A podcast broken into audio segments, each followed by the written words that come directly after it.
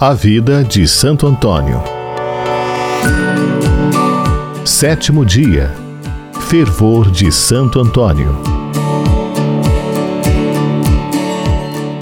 Trabalhando para a salvação das almas e para a glória de sua ordem, Santo Antônio não se descuidava de sua própria perfeição. Não ignorava que a carne domina o espírito e, quando se deixa dominar por ela um instante, se não renovar suas provisões, fica logo arruinado. Serviu-se então, desde o primeiro dia de sua vida ao último, dos meios que todos os santos empregaram para se manter no fervor, quer dizer, na vigilância sobre os sentidos, a oração e a mortificação. Em vão quer se ir a Deus por um outro caminho.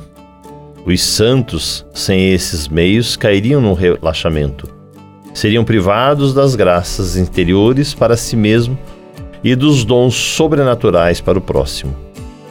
Santo Antônio rezava com lágrimas e sem cessar, sem falar do ofício divino, que recitava sempre com grande piedade.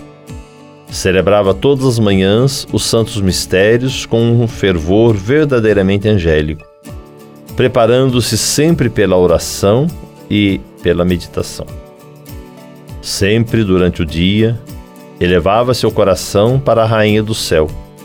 Gostava de repetir: Ó oh, gloriosa soberana, ó oh, gloriosa Senhora. Era como a respiração de sua alma.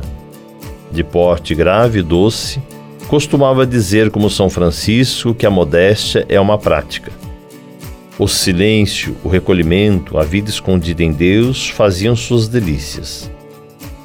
Muito austero era seu modo de vida, recusando ao corpo tudo o que não era rigorosamente necessário. Praticava os votos e a observância regular com toda a perfeição.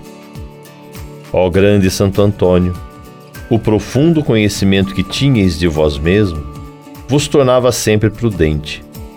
Sabíeis que não se deve presumir de si mesmo, por mais sublime que seja a vocação a que Deus nos destine e os favores que nos faça.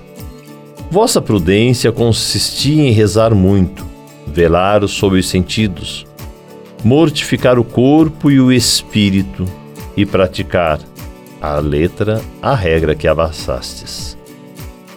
Tornastes-vos santo, porque perseverastes no emprego desses meios. Se eu os tivesse empregado com fidelidade e perseverança, estaria hoje muito adiantado na virtude. Mas, como confiei em minhas forças, quis ouvir minha preguiça e sensualidade, em uma palavra, porque desejei o fim sem tomar os meios, estou ainda sob o peso de minhas más inclinações. Exemplo de Santo Antônio uma tarde, durante a oração que seguia o canto de matinas, os companheiros de Santo Antônio viram um bando de malfeitores devastando a seara no campo vizinho, que pertencia a um dos benfeitores do convento. Correram a contar o sucedido ao santo.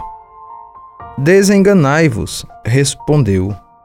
É um artifício do demônio, que nada mais deseja que vos afastar por esse meio do exercício da presença de Deus.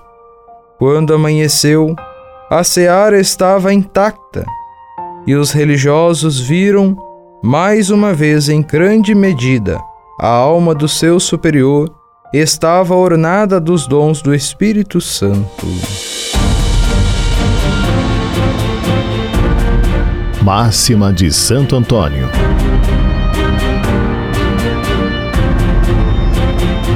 Aquele que detém voluntariamente os olhos e o espírito na tentação cairá facilmente no pecado.